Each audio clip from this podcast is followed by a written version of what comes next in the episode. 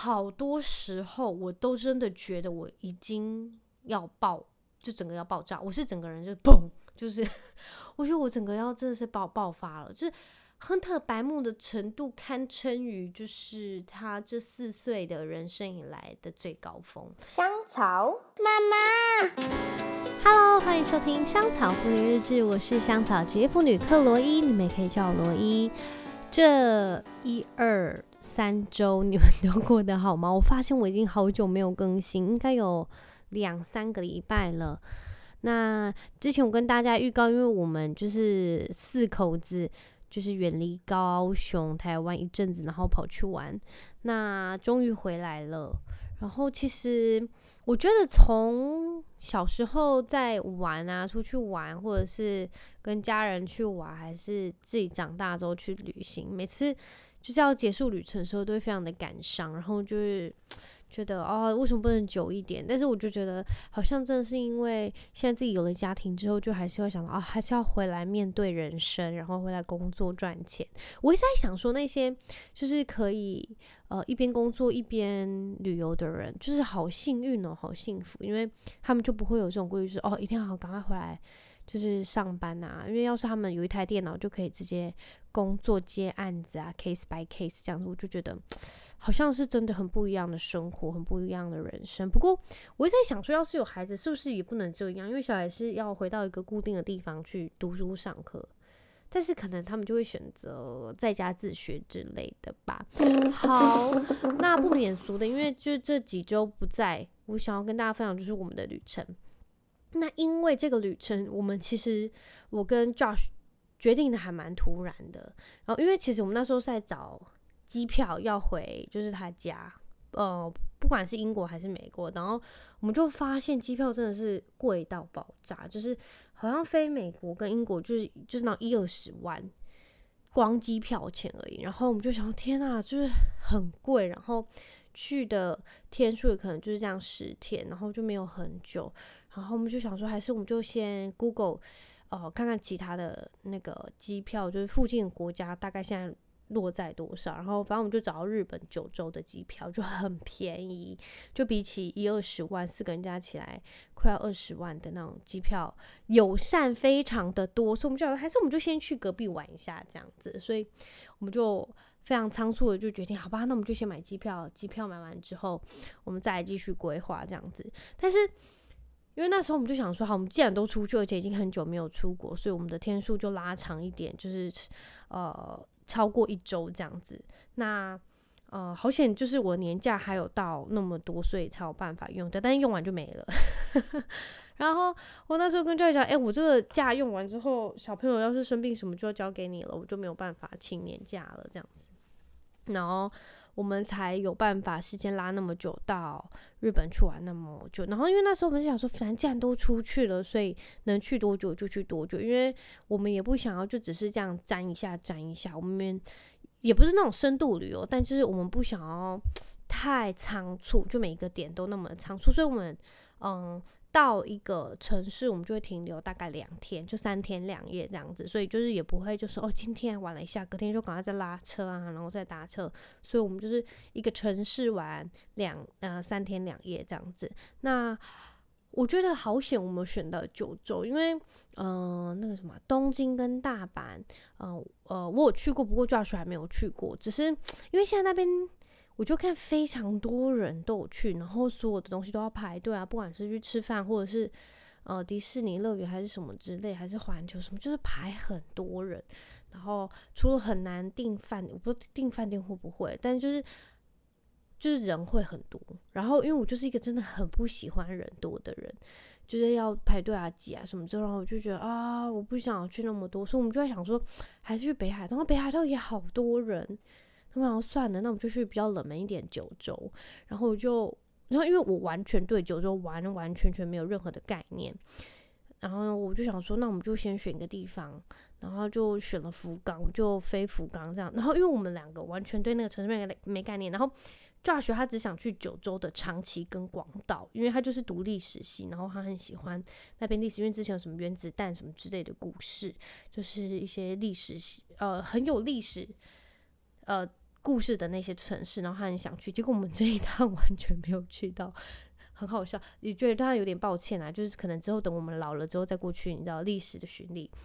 但重点就是，呃，我们就是找了那个点之后，我们就开始买。就是所有的饭店，我们就先订完饭店，然后我们才订车票，因为 JR 都是一个月前才能开始订，所以我们就先订饭店。然后那时候其实我在订的时候想说，天啊，怎么会那么贵？就是一天就要超过五千啊、六千，然后甚至我们住那些温泉饭店一天就是快要一万这样子。然后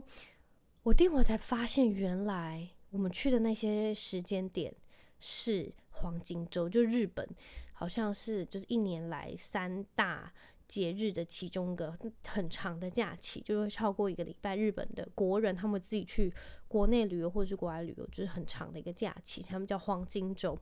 然后我才发现原来那么难订，是因为这样。然后重点是我们去了福冈，他们五月三号，因为我们二号到福冈嘛，然后他三号到四号是他们的那个福冈的一个很重要一年一度的祭典。然后我们居然，因为我们完全没有查任何资料，我们就买，所以我们居然还碰上那样子的景点，就是福冈那两天人真的多到爆炸，就超级多人。然后我们那时候就觉得，天哪，就是真没做功课就这样。不过是好险，就是我们去的点就是除了那个水水族馆就超级多人，然后其他的就是就都还好，因为我们就是会去一些比较没有那么多人地方，因为我跟 Josh 就是真的不喜欢排队，然后就是很麻烦，因为。我觉得带着小孩就很怕他们，因为他们根本没有耐心，你知道吗？所以带着他们，然后他们在那边闹，然后我们又会非常紧张什么的，所以就是我们去的点都是还蛮冷门的。那我得说，因为这趟我们决定的有点仓促，然后时间我定我才发现，天呐，超过一个礼拜，然后呃，就是原本就是我们决定要超过一个礼拜，然后我就觉得好像很久，所有的久是。我觉得就是小朋友会不会到最后崩溃？就是我一直很担心他们，我不担心我自己，但是我一直想说，跟他们这样旅游，就是没有这样长时间的那么久相处。我觉得，因为不像在家一样那么可以那么轻松啊，干嘛？就是我们会去呃一些旅游地方吃饭啊，餐厅啊，然后一些景点，所以我就是很害怕，然后我就压力很大，我就觉得呃好像到最后一周我就有点胃痛。就是我已经就是内心的压力已经大到就自己开始很不舒服了，就 到底有没有那么夸张？这个妈妈，但是我是真的就是压力很大，因为我我不知道我就是那种会提早为自己做心理建设的人，结果我这个胃痛的部分我就到了第一天就完全没了，因为我就想到哦，就最早也就这样，所以就是我到的时候就胃就就那个很不舒服的感觉就好了，所以就没有那个问题，然后。呃，我觉得除了压力大之外，我觉得带小朋友旅行的打包他们的行李真的非常的难，然后也很有挑战性。因为我们四口子两大两小，我跟 Josh 就是我们只要一个背包跟一个行李箱，其他什么都不要。我还有个小小的侧，就是背在腰间的一个小霹雳包，就是我跟你们讲，一定要带那个霹雳包。我觉得霹雳包是我这人生十大。投资最会投，就是投资最聪明的一个投资的东西。我到底在想说，就是这个霹雳腰包，我得说真的很聪明，而且实在是太好用了。然后好，这个就是另外一个点。然后总之我们就是带一个背包，然后然后另外一个就是一个行李箱，就这样。然后另一个推车，然后我们就不想要带其他的东西，因为我们可能要抱小孩或者是推小孩，所以我们没有其他的闲手，就是。呃，其他的我们因为我们不是叫蜘蛛或者章鱼，所以我们没有办法顾虑那么多，所以我们就是一个背包很简单，然后一个行呃行大行李箱这样子。那我觉得就是因为这样，所以我们打包的东西就要非常精简。然后因为我出去啊，我还就是真的列了两张 list，这我必须要带满这些东西。然后因为就是空间很有限，所以就真的很有挑战性。但是我就觉得打包完，然后在整个过程中。呃，就用它们啊什么，到最后就觉得非常的有成就感，就是那些东西有需要什么就有什么的那种感觉，真的很好。不会说哎、怎么没有什么？不过我得说，在这个旅程中，我们丢掉了很多的 东西，就是丢三落四的，真的很糟糕。但是因为就是旅行就没有办法，就是真的实在是太不上心了，所以就是有遗失的一些东西。然后总之呢，我就觉得四口子呃一个背包跟一个那个什么。行李箱我觉得是最刚好，因为那时候我们本来已经要准备出门搭计程车要去机场，然后抓起来说，我现在就要带我自己的背包，然后我就跟他说，你带啊，你就带啊，那你要怎么背？你前面一个，后面一个，那小孩怎么办？我抱两个吗？那行李箱谁要推？就是他都没有在用脑，right？但是，但是经过我很深刻的解释之后，他就是有听懂了。然后我们坐上计程车之后，到达了机场，已经开始就是到推行的时候，他就说：“嗯，没有带那个背包是对的。”然后我就给他一个眼神，就是 “I told you” 的眼神，很爽。但就是这些都是你要经过，你要去想，就是你一定要先去那个叫什么沙盘。那叫什么沙盘推演，你才会知道，因为你就想说，好，我现在推个行李箱，我背一个背包，那我要牵一个小孩，那另外一个人要怎么样怎么样，就是你要去想。然后总之，我觉得就是那些 list 就是一个很难，就是总之我就是在几个礼拜前，我就是在呃 list 那些东西，然后最后一天就是打包完成之后，就觉得嗯非常有成就感。然后呃，我觉得。带小孩旅行就是前就这十一天以来，我觉得最最最困难的是前三天，因为只能说，虽然我们就是是就是爸爸跟妈妈还有小孩感情就是一定有一定的基础，不过这两百多个小时相处下来，我觉得前三天真的非常的 intense，因为你就是。要完全磨合，虽然我们之前放春假就在家里啊，就是没在干嘛，还是什么去出去玩。不过我们都会有一个 break，我们是可以，就是我关在房间，然后抓小孩去做自己的事情，然后小孩可能就在客厅跟我妈妈或者跟我跟我姐啊什么之类，就他们会帮忙顾，所以我们会有自己的一个 me time，就是我们有办法喘口气。但在这个旅程，你是完完全全没有，你就是你除了大便跟尿尿，而且尿尿、大便、尿尿还有洗澡，就是你需要去很快速解决这些事情，因为。他们还是需要你，当然也没有那么听起来那么夸张。不过，这对我来说，我会有一种压力，就是我必须要就是 control 所有事。我觉得我跟你，我可能有病，就是我是一个非常爱控制的妈妈吧。我在想，然后总之呢，就是诶，前三天我就觉得非常的 intense，就整个就是很紧张，就是好多时候我都真的觉得我已经要爆，就整个要爆炸。我是整个人就砰，就是。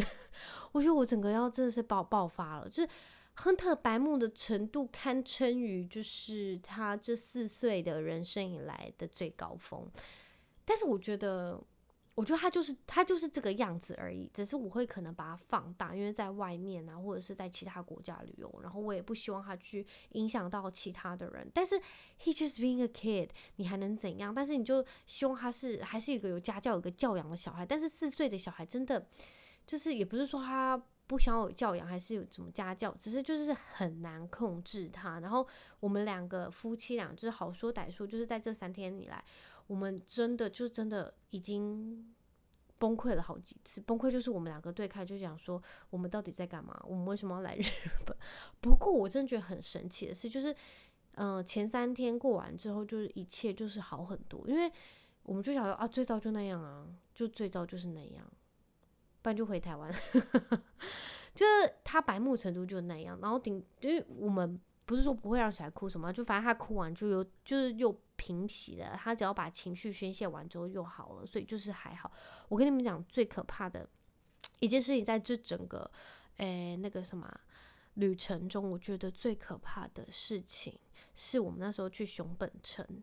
然后我们去熊本城的那个叫做那个 castle。熊本城，对对对，就是那个 castle。然后我们去的时候，因为呃有带那个小朋友或者是推推车的呃不方便啊，或者身体有一些不适的呃旅客，你们都是可以使用他们的电梯。然后那电梯就很小，就是给几个人用这样子。所以我们那时候去的时候就很挤，就那个电梯里头就很挤。然后呃就应该是有其他的旅客不小心按到旁边的 SOS 的那个按钮。就有有时候你这样很挤啊，手啊手肘靠到的时候，你就可能不小心按到那个按钮，然后那个我们就听到旁边的那个就是在讲电话那个广播器，他就听到有些日本人在说哦怎么啦，有需要什么需要帮忙的什么之类的，然后就有一个嗯阿姨，她就说哦没有没有没有，我们不小心按到，然后我们就想说 OK 就没什么事，然后我们再继续呃下楼的时候又听到一次，然后我们就发现是 Freya 在按，然后我就赶紧把 Freya 的手抓住，因为她站在我们旁边。因为这，我跟你讲，我们家两个小孩应该是可以堪称是全球最爱按按钮的小孩，他们看到什么按钮都爱按。天哪！我跟你讲，这趟旅程他们按了大概两万多次，不同所有可以看得到按钮，他们都会去按。然后，总之他就按了，我就吓死了，我就赶快把他手抓住，跟他说 “no no 不没不可以按这个”。然后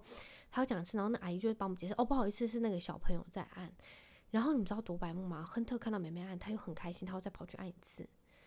然后我跟你讲，我跟 Josh 就爆炸。然后当然我们不是在就是电梯里头爆炸，我们就是在内心爆炸。但是我们两个人的眼睛都已经喷出火了，然后我们的眼鼻子都在冒烟，头也在冒烟。就是我们讲，我天啊，这小朋友可以白目到一个极致。不过他就是不知道那个按钮是不能按的，只是我们跟他讲 no。但是因为他只要就是做一些不不该做的事情，我们就会说 no，所以他就觉得可能自己严重性没有那么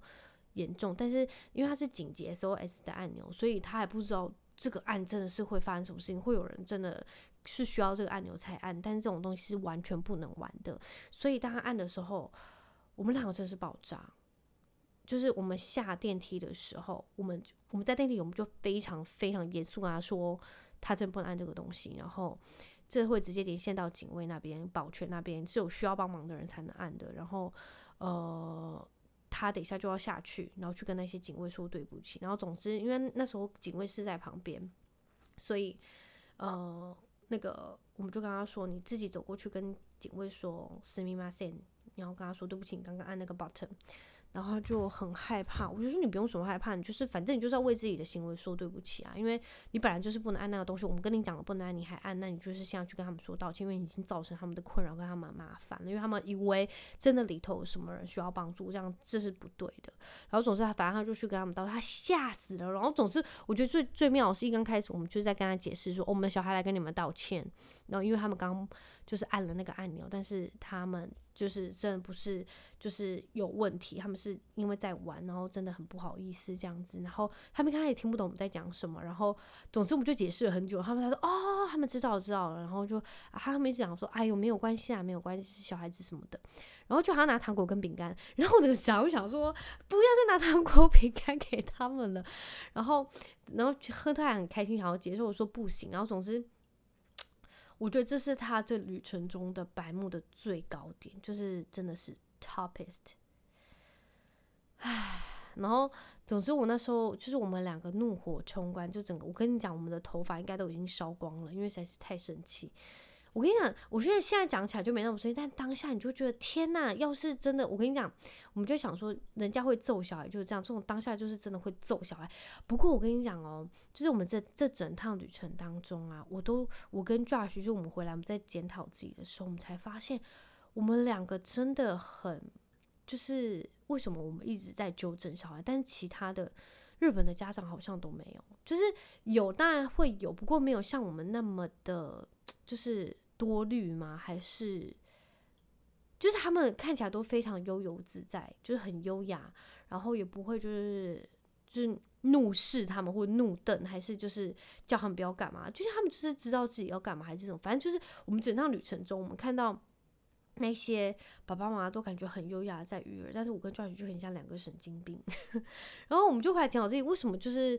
就是 Josh 跟我讲说，可能就是亨特跟 Freya 是在日本。里头真是最顽皮的小孩，然后我就想说，好像真的也是这样诶，因为我们在整个旅程当中看到的小孩好像都没有他这样子，到底是为什么？我觉得应该是亨特也是对很多事情都非常好奇，因为他就是没有去过日本，所以什么事情都对他来说很新鲜，然后他也会想，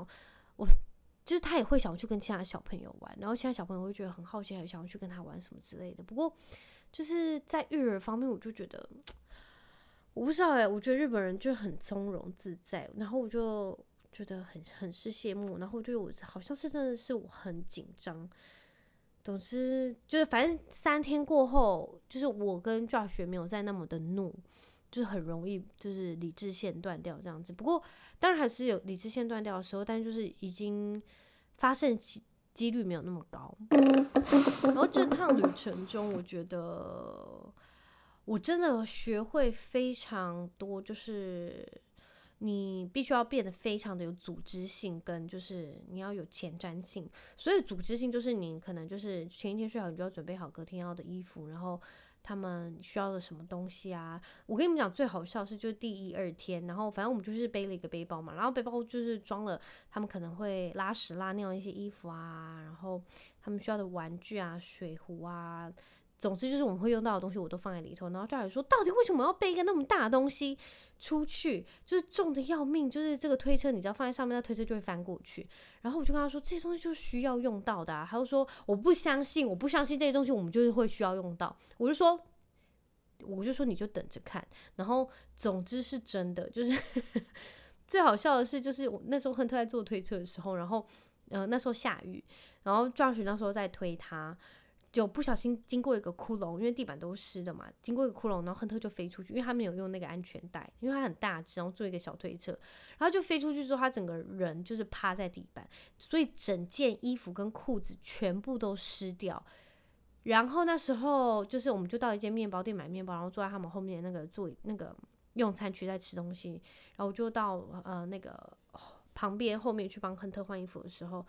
然后教学说，你有多带衣服吗？我就说。当然有啊，不然你以为这个背包里面装什么？然后我就觉得好爽哦，我真的有用到哎，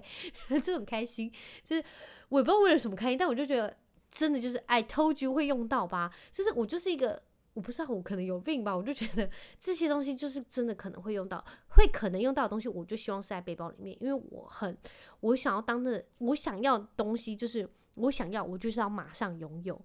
就是我是说小孩的那些东西来，就是他可能需要。感冒糖浆，我可能就会有感冒糖浆，或者是他可能现在需要量温度，我没有带温度计啦，但你可能就会需要温度计之类的，类似这种东西。然后，呃，Josh 就说，嗯，好啦，正是这样，所以他就是从旅程头到尾，就是那个包包就没再动过，也没有说想要把什么东西拿出来这样子。然后说到刚刚前面讲到，就是我压力那么大，是因为就是长时间需要带他们一直这样玩，就是我个人是很害怕，所以。造成我身体的不适，然后心理的不适。不过就是旅程开始玩几天之后，就是渐渐都好了。然后就觉得这种心理压力是真的会影响生理，就是还蛮可怕的。然后其实就是真的没有想象中的那么糟。带小孩玩其实很好玩，就是我觉得就是可以回归到最一刚开始，就是你真的只是希望他们可以开心，然后我们自己也开心，然后我们吃到想吃的东西就去。就是看想看的那些风景啊，然后我就觉得这些就很值得。虽然我们没有很 fancy 的，就是去什么迪士尼乐园，或者是吃一些什么无菜单料理之类，我不知道了。就是，但是因为我们行程就是安排我们自己非常舒适，然后小孩也喜欢，然后我们也接受的，就是他去我们想去，然后我们去他们想去的，这样就是平衡一下，然后。嗯，我觉得整趟旅程是很开心的，只是就是我觉得像是小孩白目的点，就是其实是可以被理解，然后可以就是被预料的。所以我只是觉得最难就是就是发脾气的那个当下，我觉得当家长是最难控制，因为我也不想，我会不想要像个泼妇一样，就是就是骂小孩什么之类，所以我觉得这是对我来说这是最难的。哦，对，然后我讲到就是。嗯，那时候哦，有有我 Instagram 的朋友，就是你没有看到我那个发文，就是我们那时候在那个自助洗衣的时候，然后呃，我们就遇到一个中年女子，她看起来应该是有四十几、五十之类吧，我不知道。然后总之，因为呃，因为我们那时候刚开始去的时候是没有人，然后我们就是。进去我们就开始就投币啊，然后把我们衣服就丢进去，我们就看多久，然后我们就呃就要去一边处理的时候，我就一边找我们等一下要去哪里。那这个过程中，我们小孩就在旁边玩啊什么之类，就等我们，他们也在等我们。那因为我们我一刚开始不知道进去就是。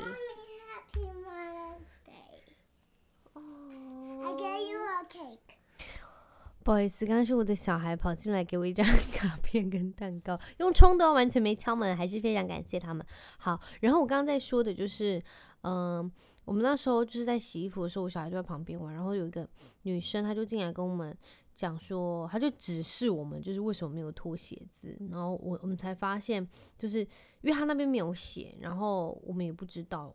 所以她跟我们讲完之后，我们就赶快把鞋子脱下来，然后。呃，结束，我们赶快就是洗衣服的这个行程。那我们就赶快就是下个行程就是去吃东西啊。然后我们想说吃完回来，我们就衣服应该也都好了。然后我们回来的时候，我们就在收衣服，因为都烘完。然后我们在收的时候，呃，小孩也在旁边玩。然后那个女生，我们又看到刚刚那个女生，只是我们要脱鞋子那个女生。然后，呃，她用一脸就是非常不耐烦的脸，就是看着我的小孩子。就讲说这两个小孩怎么那么没家教，在那个洗衣店一直玩什么之类的。然后我就跟他们讲说，你们赶快就是到旁边去，人家要去处理他们自己的衣服，然后不要影响到别人。然后我们就想赶快快结束掉，就想赶快走。然后我就看到女生，她就拿出手机在拍我的小孩。然后教学员那时候他就是收衣服还没有看到，不过我看到，而且我知道他就是在拍，就非常明显。虽然他就是没有正大光明，不过就是他的那些他的那个动作跟他那个方向跟姿势就是在拍照。然后。我非常生气，因为我觉得要是我小孩有影响到你，我们止阻就是阻止他们，有就是制止他们，就是我们该做的我们都有做。然后你干嘛拍照？就是你有经过我同意吗？那你拍照你要干什么？虽然我已经就是完全不记得他到底要拍照干嘛，但是你就是不能拍我的小孩。然后因为你没有经过我的同意，虽然我也不知道那是到底是犯了什么法，不过就在这件事情上我就非常不开心。然后。因为那时候我们在等雨停，所以我就站在那个店家门口，就在等他。然后，因为我很希望他可以把照照片删掉，所以我就在门口，我就用英文问他说：“所以你刚刚有就是用你的手机拍我的小孩？”然后就当做没有听到。然后我就再用更大声，然后更严肃语气问他，我就跟他说：“你刚刚到底有没有用你的手机拍照我的小孩？”然后就很惊恐的跟我讲 “no”，然后之后他就赶快跳上车。然后赶快开走，然后 Josh 想说我，就是我，我就是干嘛那么生气？他就觉得我应该要冷静一点，因为他不知道那个女生到底是什么角色，因为他有可能是疯子啊，可能拿出就是什么现在凶器还是武器就会攻击我们，就是这是我们没有办法预料。然后在这件事情上，我也想说，嗯，好像是有点道理，我不应该那么就是冲，就是这样去问他。不过我不知道，我就我真的忍到发抖，就是。当他在拍的时候，我就非常生气，因为我就觉得超级不舒服。然后我只想知道，就是你到底在干嘛？然后你干嘛拍？你可不可以直接把它删掉？我不希望你的手机里面有我小孩的照片，我管你拿去干嘛。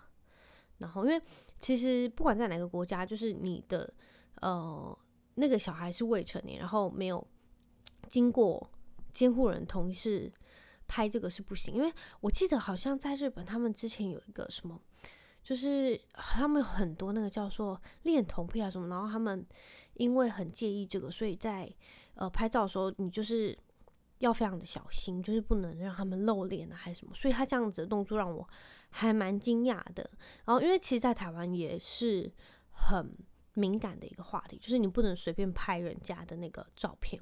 我记得有一次，我不知道是哪个朋友跟我讲说，他在飞机上，然后隔壁是坐了一个很可爱的小孩子，然后是一个阿嬷抱他，然后他们好像是新加坡人还是马来西亚人，然后呃，我朋友就直接拿出手机在拍那个小孩，那个阿嬷很生气，问他说：“你为什么要拍我小孩？就拍我的孙子，请你把照片删掉，我现在就是要看你删那些照片。”然后他就吓到，他就回来跟我讲这些，然后我就觉得这事情原本就是。呃，对的，就是你干嘛拍，然后就是你要干嘛，就你有经过人家同意吗？而且你不会就在路上随便拿出手机乱拍别人啊？就是这件事情就是一件很荒谬的事情。然后总之，这件事情就让我那，就是那个早上就是气呼呼的。不过就是在我们走回饭店路上，我就是有点，呃，就是释怀了，因为想说。可能就是我的小孩的行为让他觉得非常不解，或者是想说哪就是没看过那么野的，还是怎么样。然后我就想说，我就是我没有，我不想，我不想要让他毁了我整个早上的心情，所以我就是去调节。然后我也需要更注意我小孩自己的言行举止什么之类的。然后 Josh 就觉得我真的不用太在意，呃，就是就把这件事情太。放在心上，因为会让自己很很过不去这样子，所以他很快就呃代谢掉那些不开心的事情。不过我就是还有花了一些时间消化，但是我不知道，也就这件事情让我就是有在网络上 Google 了一下，就是日本其实是真的非常注重礼仪跟规矩的一个国家，除了就是嗯去一些地方是小朋友不能去的，然后还有一些潜规则是自己要注意的。然后好像我记得在日本是不能够公共场合哺乳的，因为这好像是不礼貌的。那但是这就真的是跟欧美不太一样。然后甚至在台湾，因为我在台湾也是在公共场合哺乳，但我不是把我乳房整个两颗就放在外面给小孩吸，还是我当然是用东西遮一下。不过我我在网络上看到好像是就是这个也是不 OK 的行为，就是要哺乳的话就可能要到哺乳室去这样子。那我只能说在。其他国家旅游真的会有他们国家自己的潜规则，是需要先理解，然后再过去回 家，大概就是这个样子。那这趟旅程当中，我觉得我真的觉得最开心的是我吃到烧肉，就是他们的 barbecue，然后吃了一些什么牛舌啊，他们那些内脏啊，什么内脏骨，这是让我最开心的。就是只要能让我吃到好吃的东西，一切都好说。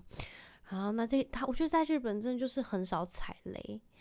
那因为他们的东西，因为就是也是亚洲，所以东西都很符合我的口味，然后 Josh 也都很喜欢，小朋友也都很喜欢。不过我觉得很难的是，就是哦，有一次我们去居酒屋，然后那个应该有时候也不算居酒屋，它就吃一个锅的地方，但是它就是禁止二十岁的人。二十岁以下的人进入，所以我们就没有办法带小孩去，就有点可惜。然后我才发现，这好像也是其中一个潜规则，就是他们好像有些地方是不能让小孩进去，因为他们可能会抽烟啊什么之类的，所以这点就有点可惜。然后，呃，我觉得整整趟旅程是非常开心的，虽然就压力山大，但是就回来我还是会想要继续计划带他们去其他的地方玩。但是我真觉得需要休息一下，因为实在是太劳累了。那个劳累程就是你一天会走一万五千步的那种，然后你整个双腿会到最后没知觉。不过好险，就是我们就是住好几天是有那个有温泉地方，所以就是可以好好放松一下，不然很劳。而且我跟你讲，就是直到我们就是这两天回来，然后我才跟赵海讲说，诶，我已经习惯带小孩出去，因为我之前是那种很反感，也不是反感，就是。我会很抗拒带他们长城旅游，就是超过就是一两天一夜对我来说就很久，所以我都要先做好一定的心理准备，因为就是要应付事情太多，然后我就觉得压力会很大。我就是那种很容易感到压力的人，所以对我来说就哦好烦，然后整理一大堆东西，然后在那边列清单，这些我就觉得很烦。然后总之，我就这趟旅程之后，我就会想说，诶，我们已经有办法应付这十一天，那。就是在台湾去一些其他城市，好像也很 OK 了。就是搭车啊什么的，就是因为我们已经搭过三小时的火车，所以对我来说，就是，嗯、我们到可能是台东啊，或者是什么花莲，好像就已经不是 问题了。所以我叫小孩说：“天哪，你已经脱胎换骨，就这趟旅程你已经脱胎换骨，变得很不一样。”然后我说：“真的不是这样，就是我觉得是真的是习惯了。然后小孩都会成长嘛，然后我就觉得。”在这趟旅程当中，我们就是彼此在互相学习，就是他在一直踩爸爸妈的底线，然后我们一直在学习怎么控制我们自己的脾气，然后还有训练我们自己的耐心。我真的觉得这趟旅程真的是一种修行，它是一趟修行，然后也是对自己的修行，是对小孩修行。然后到那到一个比较注重礼仪的国家，我觉得也是一个需要注意的点。然后我觉得下次去的时候就会更小心。那好，大概还有什么事情呢？大概就哦，对了，我跟你们讲，这件事居然母亲节，然后，呃，我也是到就昨天的时候才发现，因为昨天我跟我姐还有她男朋友他们去吃饭，然后才发现哦，原来今天是母亲节，然后我们昨天去吃饭是为了庆祝母亲节。那我得说，就是我觉得所有会帮忙，也不是，就是所有帮忙照顾小孩的，就是所有人类都是母亲，因为。只要付出过关爱，然后呃关心，然后帮助的人都是母亲，不管是男生啊还是女生，阿公阿嬷、叔叔阿姨啊，或者是隔壁邻居，我都觉得很伟大。所以就是祝大家母亲节快乐。那我觉得母亲，我不知道哎，我突然想要讲些什么感性话，但又讲不出来。只是我只是说母亲都是超人，真的都是超人，因为你除了当一个母亲之外，你还有其他。更多更多不同身份，就是你是别人的，就员工啊，或者是你是别人的女儿，是别人的妻子。那我觉得一直在这些角色中转换是一件非常累的事情。那你看，我像就这趟旅程而言，我们好，我好去计划，我好去，就是虽然就是 Josh 都会参与在其中，不过。像是因为我们都有自己擅长的事情跟不擅长的事情，他擅长的事情我就会让他去做，然后像这些 packing 的东西，我就是很擅长，所以就都由我来规划。那就是我觉得呃，身为女性，在所有不同的角色中，就是这样转换，是真的很累人。因为你，你有时候你还要当护士，你要去帮小孩，就是确认他们的体温啊，然后喂他们吃药啊，然后看查看，就是你要去观察他们的生理状况，或者是你要煮饭给他们吃，你要确认他们都有均衡的饮食。我觉得在这些角色中转换是真的非常非常辛苦跟劳累。然后我觉得。就所有事情不能 take it for granted，你一定就是要好好善待自己，因为这些都是要透过就是休息才能换来，因为你一定要好好的充分休息，然后让自己喘口气的时间，你才有办法继续往下走，你才有继续有充分的动力，然后继续往下。那母亲都真的是很累，然后我觉得所有的女生都是超人。好啦，非常感谢你们这一周的收听，其实还有非常多故事，要是我想起来的话，我在。其他的集数我们再继续分享。那非常感谢你们的收听，那我们就下个礼拜一空中再会喽！祝你们你们有美好的星期一，拜拜。